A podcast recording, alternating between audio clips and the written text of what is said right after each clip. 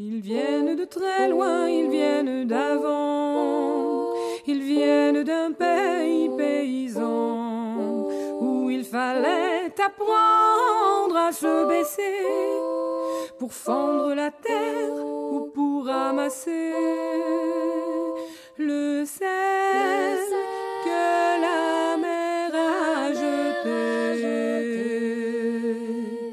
Regard très long photo passé, sans peine, sans joie ni regret, le complet du mariage et les robes blanches ne sortent plus guère que pour les dimanches.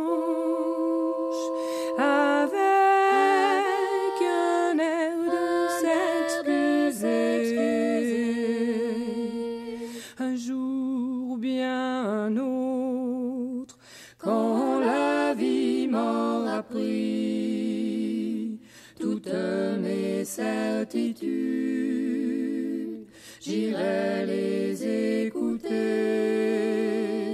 j'irai me reposer à l'ombre de la patience des anciens. Radio Méga 99.2, bienvenue dans l'émission à l'ombre de la patience euh, des anciens. C'est une émission qui a lieu en direct euh, tous les samedis à partir de 11h sur les ondes de Radio Méga 99.2, www.radio-méga.com ou 35 rue Promso à Valence. Et c'est présenté euh, par euh, Gilles Tabourin depuis maintenant 2003, allez, février 2003 que cette émission dure. Alors, dure des fois, oh, peut-être, oui. Et vous savez que Charlie Watts, donc le batteur des Rolling Stones, est un amateur passionné de jazz depuis les débuts. Peut-être qu'il a loupé sa vocation. Après tout, c'était peut-être euh, normalement un batteur de jazz. Et puis, euh, comment euh, Eh ben, il a continué avec les Rolling Stones. Ah, ben finalement, hein, il a peut-être bien fait également. Et aujourd'hui, donc, il s'est passé beaucoup de choses et il se passe beaucoup de choses dans la région localement. Alors, par exemple, ne serait-ce qu'hier, vendredi, c'était l'Assemblée générale euh, de Radio Méga qui s'est tenue dans les locaux et euh, eh bien j'ai vu qu'il y a une belle exposition de photos également et c'est très joli. Voilà. Donc euh, je pense que éventuellement une exposition de photos c'est pour pouvoir venir la regarder. Si donc vous avez le temps la semaine prochaine, venez faire un petit tour et venez voir ces belles photos d'Emmanuel Sapé. Et puis c'est toute une un projet euh, qu'il a eu euh, évidemment. Eh bien, euh, il y a des portes ouvertes aujourd'hui, samedi, au restaurant du cœur. Oui, ça se passe où Ça se passe au plateau de l'Autagne, avec les jardins du cœur qui ont donc, il y a des terrains là-bas et puis des locaux. Et les portes ouvertes sont organisées là-bas. Donc je vous invite euh, si vous avez le temps aussi, euh, vu qu'il y a une ligne de bus maintenant qui dessert euh, l'Autagne, c'est très très bien. Si vous êtes sportif, vous y allez à pied. Puis si vous avez une voiture, eh ben, vous pouvez y aller. Moi, il faut chercher sur le plateau de l'Autagne les ces jardins du cœur, mais ça se trouve, hein, il n'y a, y a, pas de problème. Alors, bah, ces portes ouvertes sont organisées. Les jardins du cœur, ça fait partie d'une structure qui s'appelle Association euh, des restaurants du cœur, insertion 26. Euh, c'est un petit peu différent de la distribution, ça marche euh, main dans la main évidemment, mais c'est différent car le but c'est d'apprendre à pêcher le poisson évidemment plutôt que à nous le servir euh, tout près euh, dans l'assiette. Ça, c'est pour les gens qui veulent être euh, autonomes et qui ont la capacité d'être autonomes également, c'est-à-dire retrouver un logement, retrouver la santé, retrouver un travail et puis donc pouvoir devenir autonome à partir du moment où on est dans une situation difficile. C'est le but de l'association Insertion 26, qui est une association importante et, qui œuvre dans la région depuis très longtemps et qui, au sein euh, des Restos du Cœur, est une structure un petit peu historique dans le domaine euh, de l'insertion. Alors, qu'est-ce qu'il y a comme branche? Eh bien, vous avez euh, les Jardins du Cœur, là où vont se dérouler ces portes ouvertes. Vous avez l'hébergement qui constitue euh, des logements diffus dans la ville de Valence, mais aussi deux foyers, tout beau, euh, tout neuf par rapport à ce qu'il y avait avant, et ça c'est une bonne évolution. Il y a Restordi qui s'occupe, c'est une structure qui s'occupe de restaurer les ordinateurs. Euh, il y a aussi les toits du cœur. Donc, euh, lorsque vous avez un cheptel d'appartements comme euh, les, appartements diffus, eh bien, il faut les entretenir. Eh bien, les toits du cœur entretiennent ces, ces, appartements. Alors, qu'est-ce qu'il y a d'autre aussi Je crois que j'ai fait... Ah, un confiteur, bien sûr, important.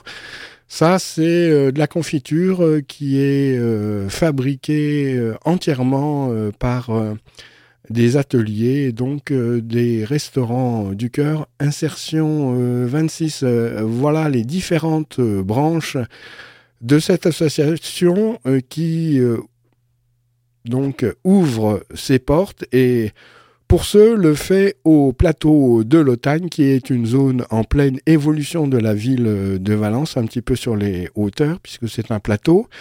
Et donc, je vous invite euh, à aller euh, faire un petit tour lors euh, de ces portes ouvertes. Ce week-end également, et il y a eu une émission à ce propos, vous avez au centre de l'Aube, à Piégros-Lacastre, alors Laclastre, pardon, c'est local évidemment puisque Cré est à 25 km de Valence à peu près, Piégros doit être à 30 km de Valence et le centre de l'Aube également, euh, vous avez un week-end et euh, ce week-end s'appelle Vivre en paix et ensemble aujourd'hui. Et euh, pour ça, eh bien, il y a eu une émission avec le docteur Hugues Rennes la semaine dernière et vous avez pu écouter la rediffusion donc hier, vendredi, sur les ondes de Radio Méga et pour euh, votre euh, information.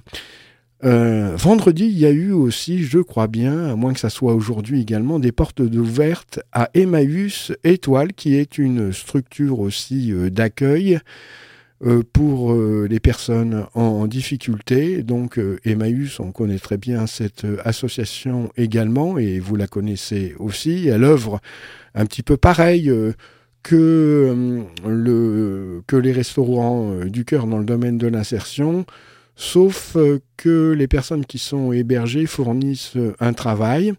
C'est l'éthique donc de Emmaüs depuis tout le temps. Et Étoile, eh bien, c'est une petite ville et pas loin de Valence également. C'est tout à fait local aussi. Dans cette émission, vous aurez également la possibilité euh, d'écouter un interview par rapport euh, aux psychotropes. Alors c'est vrai euh, qu'il y a souvent des interviews dans cette émission sur les psychotropes faut dire que euh, il y a eu euh, beaucoup d'abus, qu'il y a eu euh, des accidents et puis que ça continue. Alors les accidents, évidemment, quand on prend des psychotropes, on peut prendre sa voiture et puis quasiment s'endormir au volant. Donc évidemment, c'est tout à fait judicieux de savoir en quoi s'en tenir avec ces produits qui finalement font beaucoup, beaucoup, beaucoup de dégâts dans la psyché humaine. Et il y aura aussi euh, la lecture d'un passage sur euh, l'individuation tel que Carl Gustav Jung l'a euh, créé finalement, puisque c'est lui le créateur de ce mot, individuation, qui n'existait pas auparavant. tout de suite, donc, un titre très célèbre des Rolling Stones, I Can Get No. Au fait, euh, la tournée euh, des Rolling Stones au Canada va pouvoir euh, démarrer. Le cœur de Mick Jagger a été réparé, tant mieux, et Charlie Watts est toujours là. Et I Can Get No, c'est pas du jazz, mais cette fois-ci, ça s'en approche. Vous allez vous en apercevoir.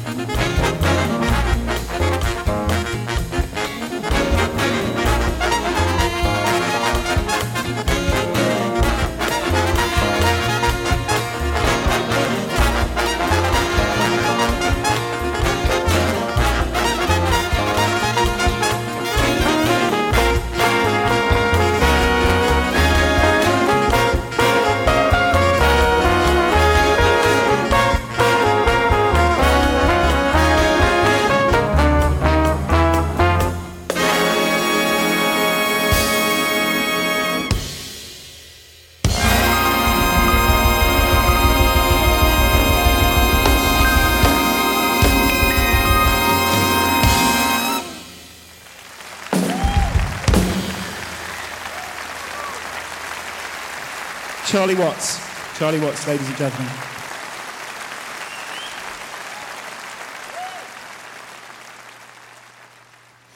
Alors, euh, qu'est-ce que vous en pensez? Moi, j'adore. De toute façon, comment les reprises des titres des Rolling Stones en jazz ou dans des musiques euh, euh, qui sortent un petit peu du rock and roll, tels que les originaux ont été créés, c'est-à-dire des adaptations, j'adore. Et c'est J'en ai plein en fait en réalité et il y en a beaucoup qui ont été adaptés en, jazz ou en jazz fusion aussi et ça sonne très très bien.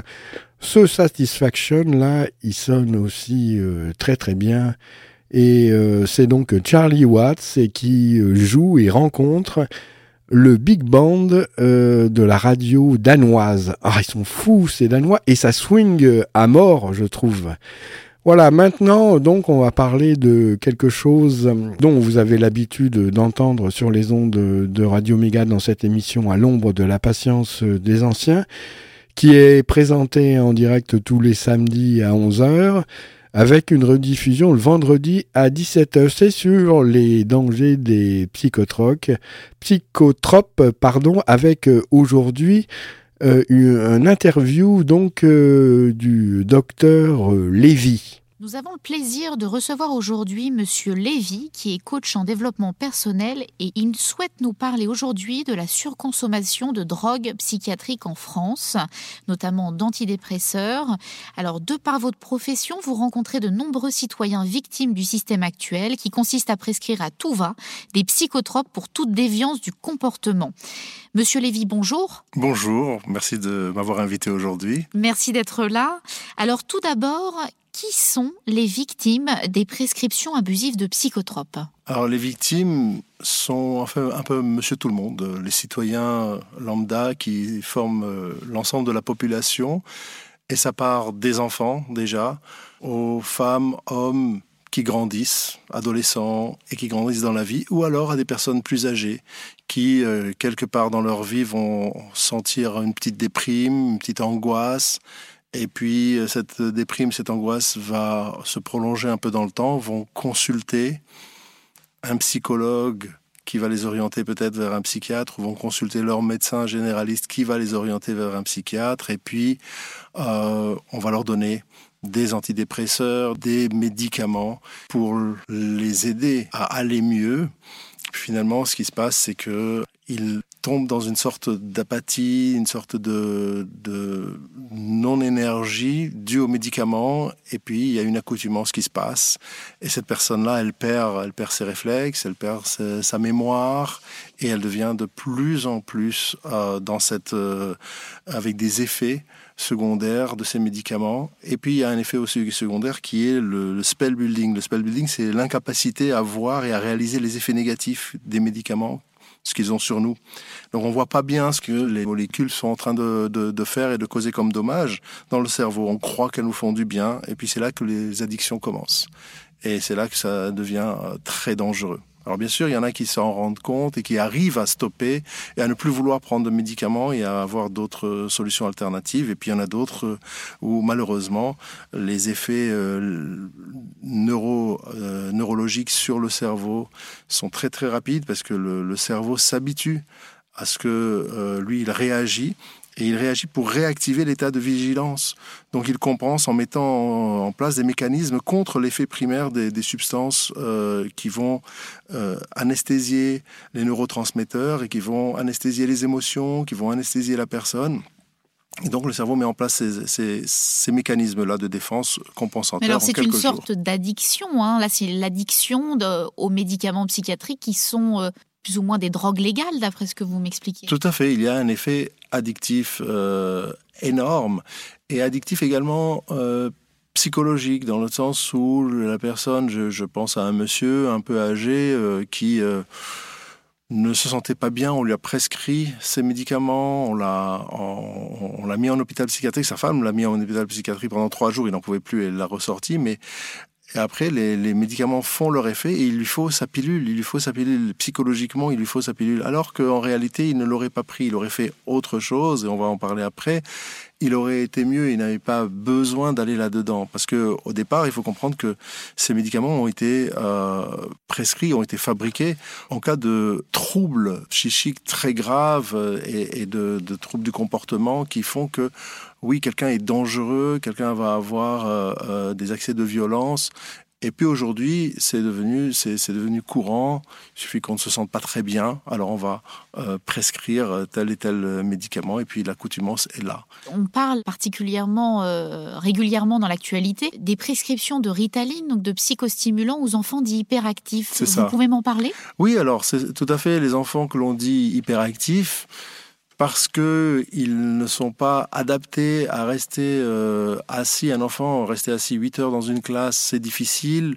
Ou peut-être qu'il s'ennuie parce qu'il est un petit, un petit peu surdoué ou un petit génie. Il s'ennuie en classe, donc il va avoir la bougeotte.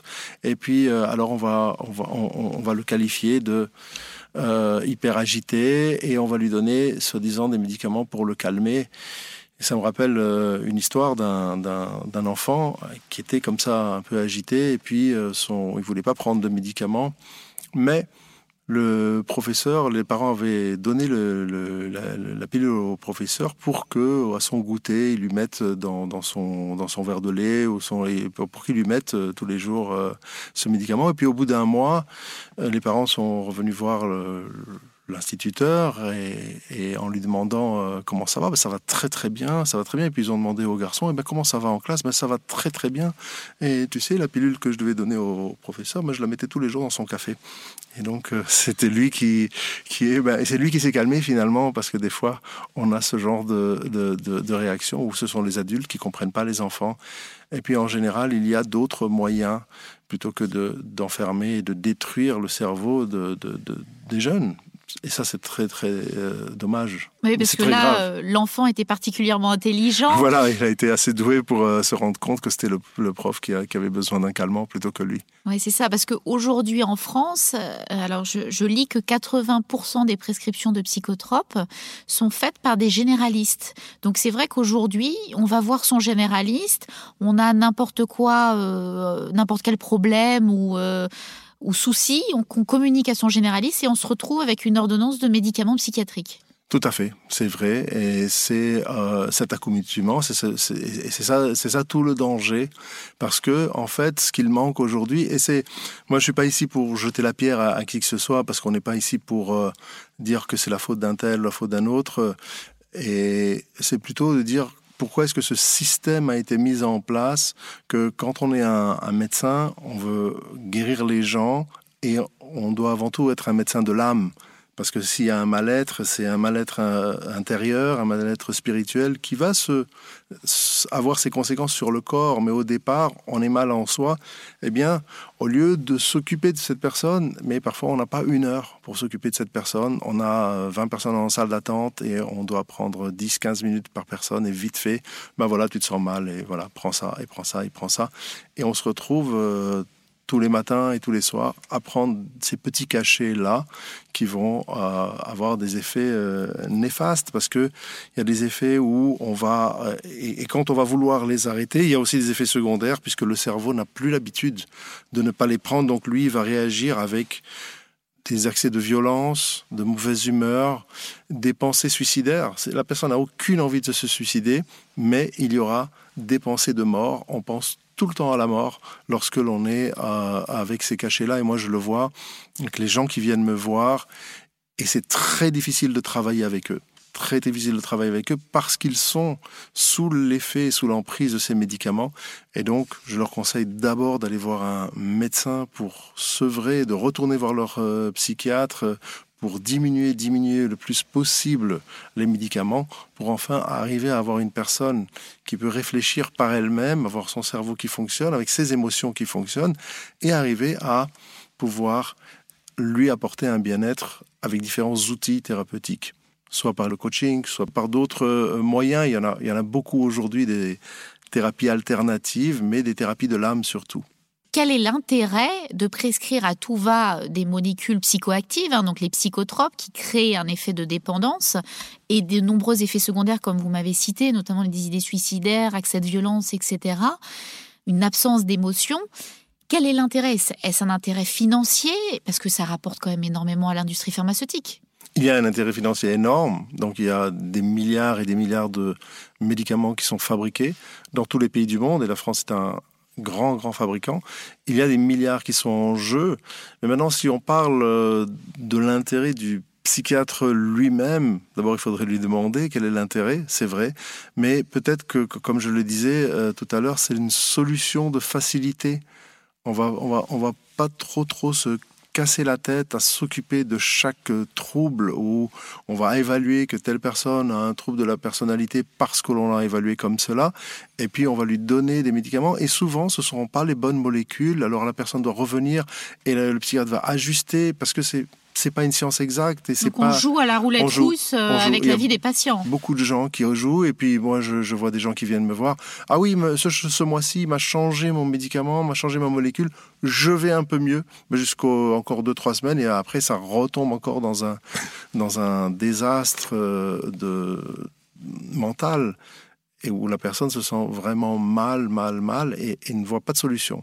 Et là, c'est très difficile parce qu'il faut vraiment passer par un sevrage fait par des professionnels, parce qu'il y a des, dangers à sevrer directement. On ne peut pas arrêter, il faut arrêter très très doucement, très lentement, selon chaque cas au cas par cas. Et chaque personne est différente, donc il faut qu'elle soit suivie médicalement par quelqu'un qui fera attention à la personne. Oui, c'est ça. Il faut faire attention parce qu'on euh, on parle là de, prescription initiale de médicaments psychiatriques, mais après, il y a la durée des prescriptions. Il faut savoir qu'il y a une réglementation très précise.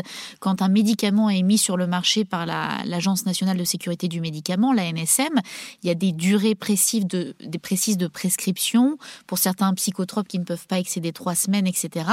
Mais est-ce que vous, voyez euh, des durées excessives ou des, un cercle vicieux, c'est-à-dire que la personne prend un médicament qui normalement doit être prescrit pour 15 jours, 3 semaines maximum, et euh, le patient se retrouve à être traité à vie euh, euh, par ces molécules psychiatriques. Tout à fait, et non seulement ça, il y a aussi des patients qui s'auto prescrivent parce qu'ils vont voir leur médecin généraliste. Oh, est-ce que vous pouvez me réinitialiser encore la prescription ou je me sens pas très bien encore et parce qu'ils s'imaginent à nouveau cet effet là euh, où, on pense que le médicament va agir et agit et, on a cette addiction-là et donc il va euh, demander à represcrire parce qu'il s'imagine que c'est ça qui lui fait du bien alors qu'il a tellement de, de, méthodes naturelles. Et puis après, on est euh, dans un état où le cerveau a été intoxiqué. Il y a un dysfonctionnement des processus de pensée. On n'arrive pas à penser correctement non plus. Les réflexes, la mémorisation, la mémoire ne fonctionne plus bien, on est énervé par beaucoup de choses, et puis alors ah ben, encore un autre antidépresseur pour être encore moins énervé. On rentre dans un, vraiment dans un cercle vicieux et dans une, spirale où ah, on descend, on descend au fond. Et pour s'en sortir, alors oui, alors il y en a qui veulent s'en sortir. Oui, justement, ça va être ma question. Euh, quel conseil donneriez-vous aux auditeurs qui nous écoutent? Alors, pour s'en sortir, d'abord pour ceux qui ont pris, et pour ceux qui n'ont pas pris, d'accord, pour ceux qui se sentent pas bien, qui pensent que c'est ça la solution, et peut-être qu'il y a d'autres alternatives. D'autres alternatives, c'est d'abord tout ce que l'on ingurgite, tout ce que l'on prend, va avoir un affect sur le psychique. Donc, et sur notre corps et sur notre santé. Donc la première chose, c'est d'avoir une alimentation saine. Le sucre, alimente le cerveau. Plus vous prenez du sucre et plus votre cerveau va être activé par le sucre. Le, le, cerveau se nourrit de sucre. Donc déjà, diminuer le sucre. Et manger sainement. Ça va déjà vous... Un corps sain dans un esprit sain. C'est un proverbe tout simple, mais c'est la vérité. Si quelqu'un n'est pas bien dans sa peau, il sera pas bien dans sa tête. Quelqu'un est en surpoids, il sera pas bien dans sa peau, il sera pas bien dans sa tête. Parce que il faut absolument aller vers une alimentation saine. Déjà, ça commence par cela. Ne plus boire toutes ces boissons sucrées, diminuer la, caféine, faire du sport. Parce que le sport va générer de la dopamine, des endorphines, des hormones bénéfiques pour la personne. Et va lui faire du bien parce qu'il faut se dépenser physiquement. On reste trop longtemps assis. On est assis du, matin jusqu'à la nuit où on est couché. C'est vraiment la position assise. On se déplace en transport ou en métro ou en voiture. Puis on est dans un bureau, on est assis. Puis on revient, on est assis chez soi. Ou on va au restaurant où on est assis au cinéma et on est de nouveau couché. Donc on ne fait pas assez de sport. Il faut bouger. Et tout ça, ça implique une déprime. Ça entraîne des déprimes. Ça, c'est très important. Et puis, le contrôle des pensées. Contrôler ses pensées. La pensée est créatrice de votre réalité. Si vous pensez positivement, vous allez créer une, réalité positive. Vous pensez que vous avez mal et que vous êtes malade, vous allez créer une maladie en vous, malheureusement. Et ça, on crée son propre mal-être en pensant qu'on est mal. Et puis également avoir des rituels de calme, que ce soit de la méditation, de cure thermale également, de l'acupuncture, il y a beaucoup de, choses où on peut aller mieux naturellement. Et à ce moment-là, la personne, elle se reprend en main parce qu'elle arrive à déstresser, à, reprendre goût à la vie d'une autre manière. Ceux qui ont du, burn-out, ce sont des gens qui ne savent pas s'arrêter, ils ne savent pas vivre. Il faut prendre un moment. Oui, l'idée, il faut prendre goût à la vie. Et c'est vrai que sous drogue psychiatrique, c'est pas forcément, euh, c'est un petit peu plus morose. C'est impossible. Oui. Bah, écoutez, euh, Monsieur Lévy, merci beaucoup. Merci à vous de m'avoir invité et d'avoir appelé. Merci beaucoup. Merci à vous. Et pour toute information euh, complémentaire sur les abus psychiatriques, vous pouvez contacter la Commission des citoyens pour les droits de l'homme au 01 40 01 09 70 ou visitez leur site web www.ccdh.fr.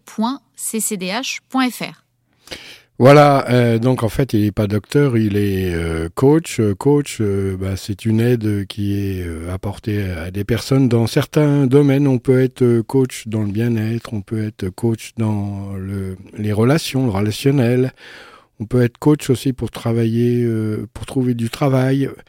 Voilà, euh, donc euh, c'est donc cette interview que vous venez d'écouter sur les dangers des psychotropes. Et maintenant, de suite, un deuxième titre euh, avec notre ami Charlie Watts.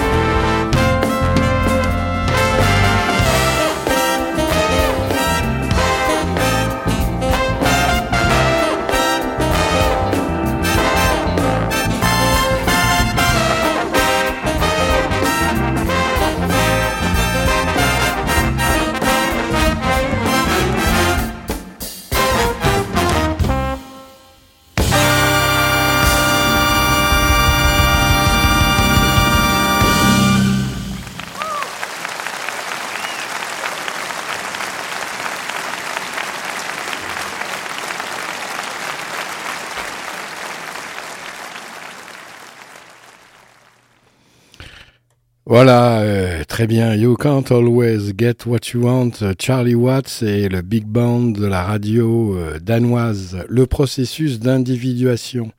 Les gens, observa Jung, vivent uniquement sur un ou deux étages du grand appartement qui est leur esprit.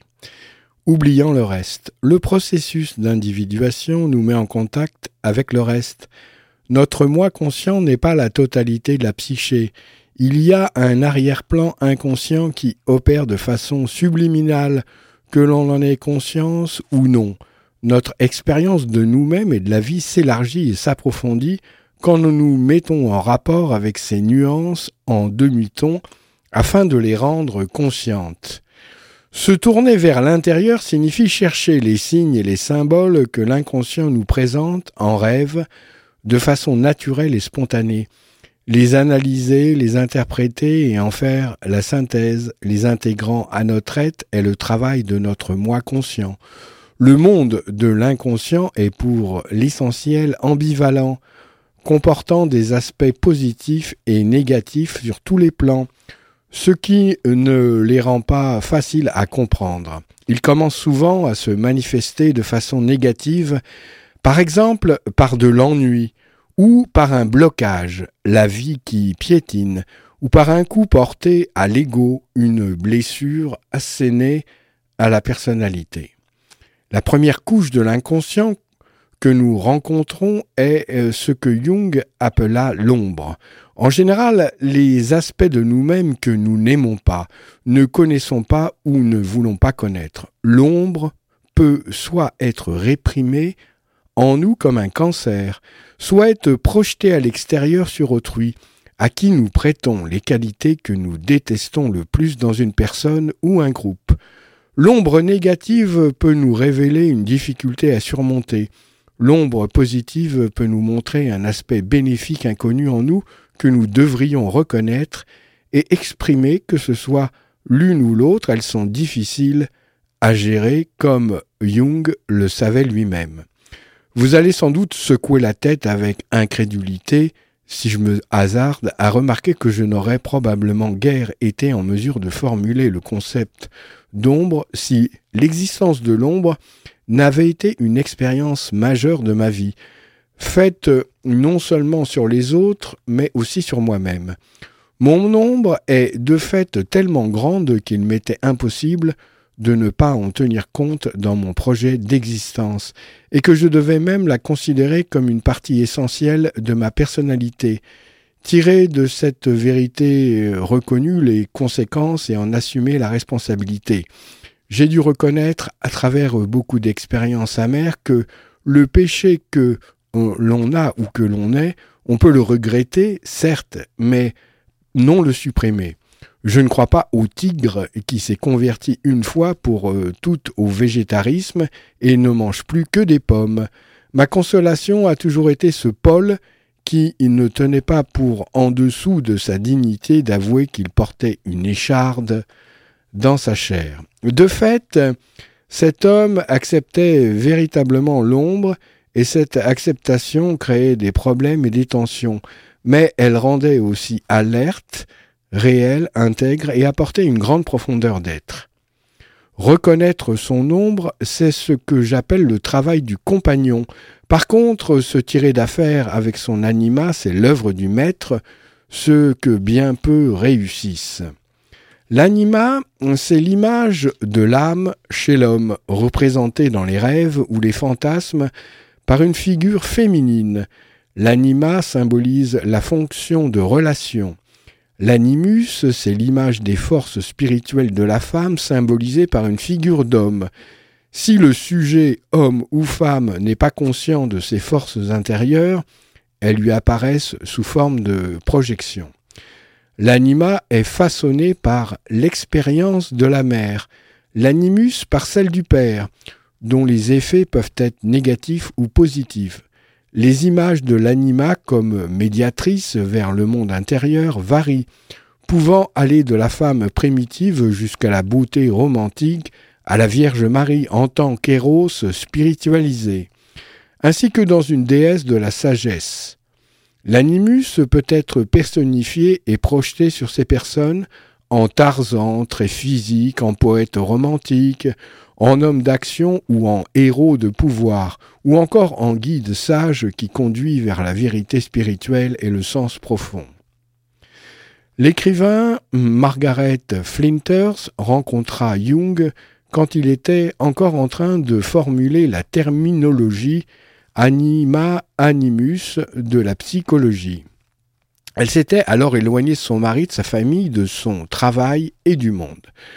Le problème était de me ramener sur Terre, littéralement, et il y a réussi brillamment.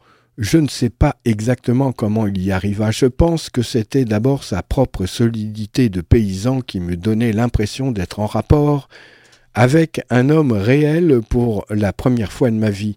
Tous les autres étaient des spectres. Ensuite, je suppose il me révéla que j'avais quelque part en moi un fantôme qui me dirigeait. C'était ce qu'il appela plus tard l'animus, une sorte d'image archétypale de l'animus d'un père de la nature entière. Mon propre père, et qui était un perfectionniste, n'aurait rien voulu savoir de ce qui arrivait pas à la hauteur de ses plus hautes ambitions. Cela faisait partie de mon problème. Mon mari ne se montrait pas à la hauteur de mon idéal. Mon écriture n'était pas parfaite. J'avais peur d'avoir un enfant qui pourrait ne pas être brillant. Je ne comprends pas clairement ce qu'est le transfert, mais quelque chose de la sorte se produisit. Jung devenant une figure spirituelle du Père bien plus tolérante, bien moins exigeante, et naturellement tout l'amour réprimé que j'avais pour mon père se reporta sur lui, et il, Jung, trouva cela, je sais, terriblement embêtant. Cela a dû être une épreuve terrible pour lui. La relation humaine passe par le spirituel, domaine intermédiaire qui va du monde des sens et des affects jusqu'à l'esprit, empruntant à l'un et à l'autre sans rien perdre cependant de son étrange nature euh, particulière. Il est nécessaire que l'homme s'aventure sur ce terrain s'il veut apporter à la femme une certaine compréhension. De même que les circonstances l'obligèrent, elle, à s'attribuer une part de virilité pour ne pas rester engoncée dans une féminité surannée et tout instinctive, étrangère au monde des hommes, de même, l'homme se verra contraint de développer en lui une part de féminité, c'est-à-dire de se placer au point de vue psychologique et érotique s'il ne veut pas point courir sans espoir vers la femme qui le devance. Le chemin intérieur se fait largement à travers les rêves que Jung a décrits comme les racines invisibles de nos pensées conscientes. Il dit à Lorenz von der Pot qu'il avait travaillé sur 67 000 rêves avec ses patients et ses assistants avant même de commencer à exprimer une théorie à leur sujet. Les rêves, dit-il, sont des faits, des expressions spécifiques de notre inconscient qui, d'une certaine façon, ont du sens. À travers les songes, l'inconscient essaie de devenir conscient. Il utilise des symboles communs à toute l'humanité d'une manière totalement individuelle. Le rêveur détient la clé personnelle de l'interprétation, la faculté d'établir une communication avec l'inconscient fait partie de la personne tout entière. Les rêves reflètent plusieurs couches de notre psyché. En surface, ils peuvent révéler des contenus qui ont été absorbés de façon subliminale ou encore été poussés du conscient vers la couche au seuil de l'inconscient. Ils peuvent également nous en dire plus sur nous-mêmes, sur les autres ou les événements. Ils peuvent aussi bien orienter vers l'avenir que dans le passé. De nouveaux contenus peuvent venir de couches plus profondes, porteurs d'idées créatives ou de stades émotionnels en germe dans notre psyché.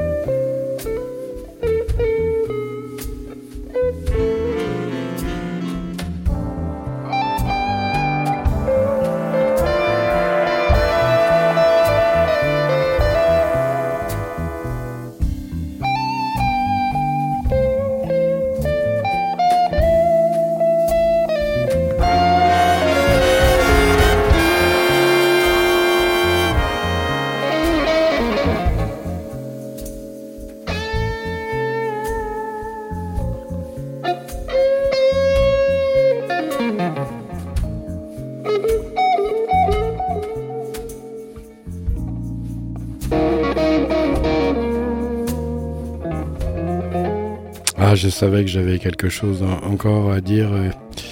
Une info, le samedi 25 mai, ce sera la fête de la nature et une journée de mobilisation pour le climat dans toute la France.